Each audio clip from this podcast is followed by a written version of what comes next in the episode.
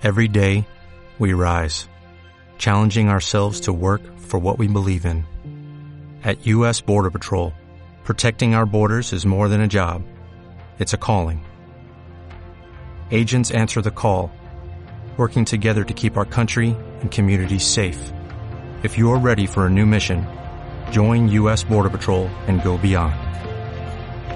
Learn more at cbp.gov/careers.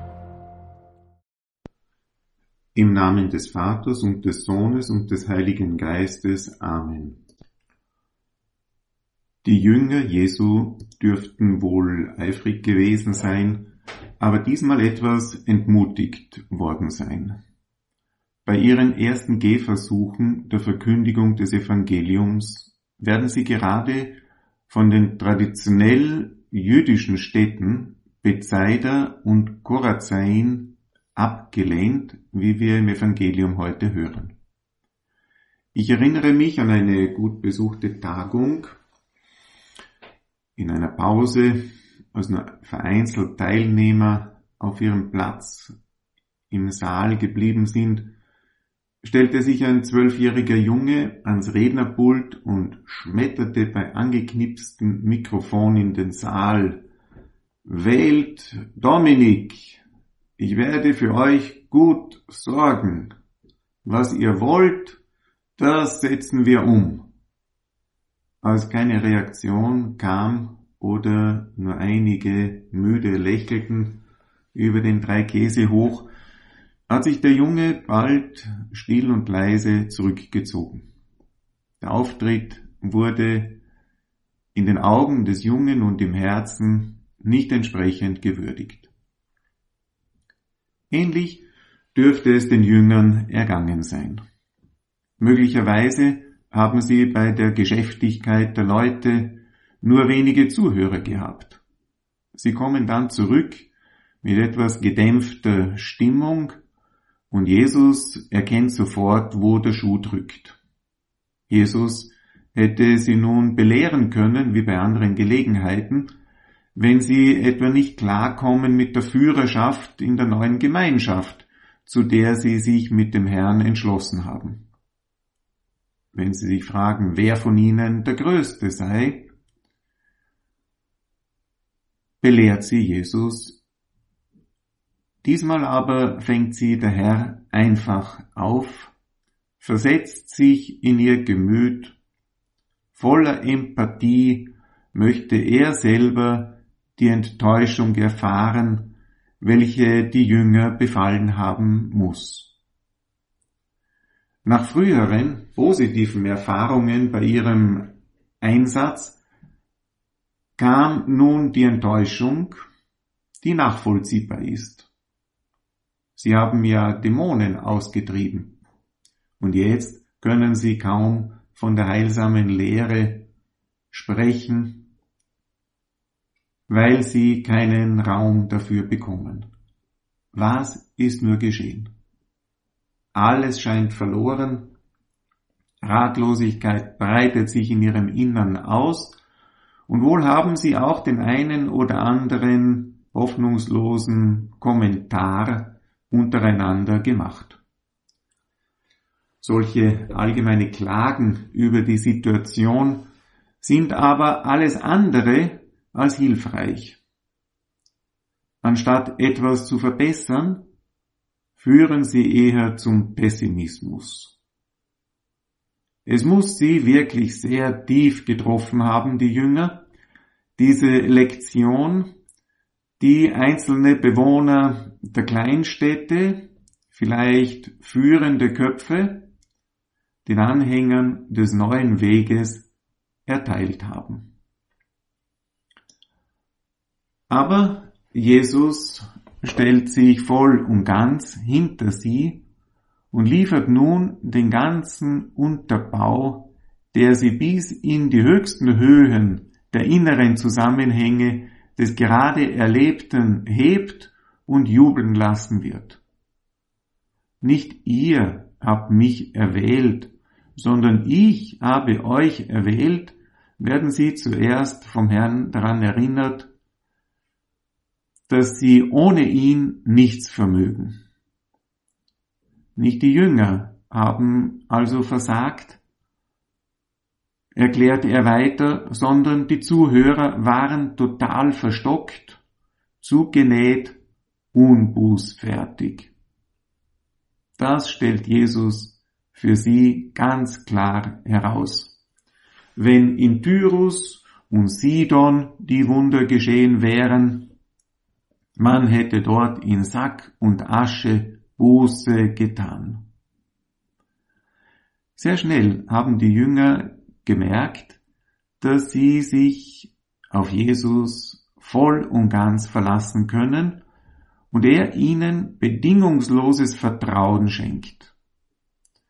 Der Herr teilt nicht nur ihre Enttäuschung und nimmt sie von ihrer Seele, diese Enttäuschung, diesen Pessimismus, sondern er führt sie auch weiter ein in die Geheimnisse eines glücklichen Lebens schon hier auf Erden.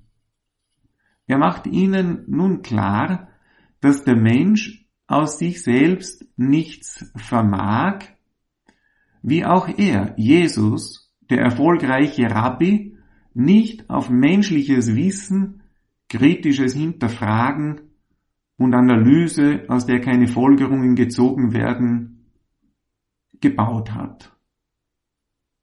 Er kann auf andere Sicherheiten zurückgreifen, auf die nun auch seine Jünger, die Jungen und Mädchen, zurückgreifen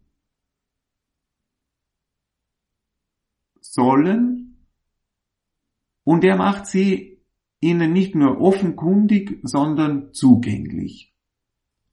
Von mir selbst aus kann ich nichts tun, stellt der Herr klar bei einer anderen Gelegenheit. Er ist also nicht der große Rabbi, das Genie, das auch keiner von uns so leicht ist, vielleicht Einzelne, aber normalerweise gehören wir zu den mittleren Talenten. Und Jesus stellt sich an unsere Seite, er stellt sich hinter uns, ja in uns hinein, er als der demütige Vermittler und der Sohn, dem der Vater alles übergeben hat. Und das, was er hat, übergibt er dir und mir. Nach den Wehrufen über Korazin und Bethsaida in großem Schmerz lässt der Herr die Seinen auch an der großen Hoffnung teilhaben, die ihn ja nie verlassen hat. Auch nicht in der Dunkelheit des Todes am Kreuz, aus der er ins Licht der Auferstehung gelangt. Er bestärkt die Seinen im Bewusstsein, dass sein Reich nicht von dieser Welt ist, er aber in die Welt gekommen ist, um die Welt zu retten. Die Gegenwart des Herrn verändert die Jünger, jeden Menschen, und lässt, wie Paulus an seinen Schüler und Mitarbeiter Titus schreibt, auch uns in scheinbaren Niederlagen nicht verzagen. Denn die Gnade Gottes ist erschienen, um alle Menschen zu retten.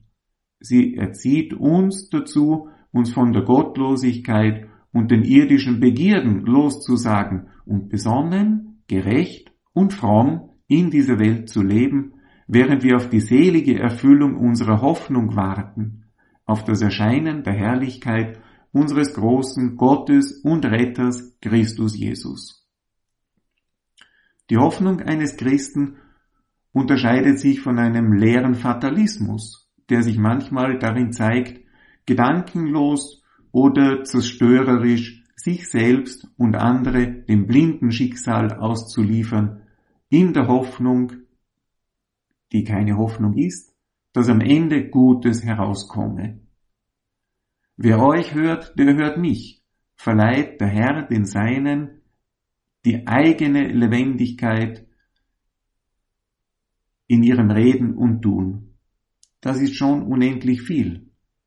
Stell dir nur vor, was es bedeutet, dass du ähnlich wirksam bist mit einem Aufruf zu beten, Buße zu tun, wie dein Vater oder Direktor in deiner Schule mit einem organisatorischen Hinweis, mit einem Stundenplan. Jesus verleiht aber auch inneren Freiraum, die Freiheit aus ganzem Herzen zu lieben, weil er die Feinde des Glaubens entlarvt und zeigt, wie sie gegenüber seinen Jüngern, den Kindern Gottes, ins Hintertreffen geraten.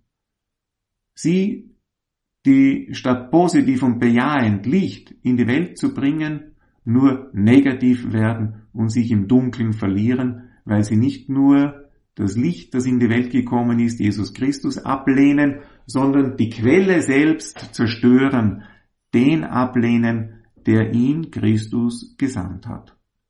Wir sollen also bemüht sein, schlussfolgert der heilige Josef Maria, Christus gegenwärtig zu machen, niemals aber eine Karikatur von ihm. Genau das hat Maria getan, sie ist bedingungslos zu Jesus gestanden, ohne Effekthascherei oder endloser Klage. Lange bevor er sein öffentliches Wirken begonnen, für alle sichtbare Zeichen der Hoffnung und seiner Göttlichkeit gezeigt hat, und auch danach lebte sie in ihrem Dorf unauffällig wie jede andere Frau, damit wir von ihr lernen, schlicht und natürlich zu leben. Im Namen des Vaters und des Sohnes und des Heiligen Geistes. Amen.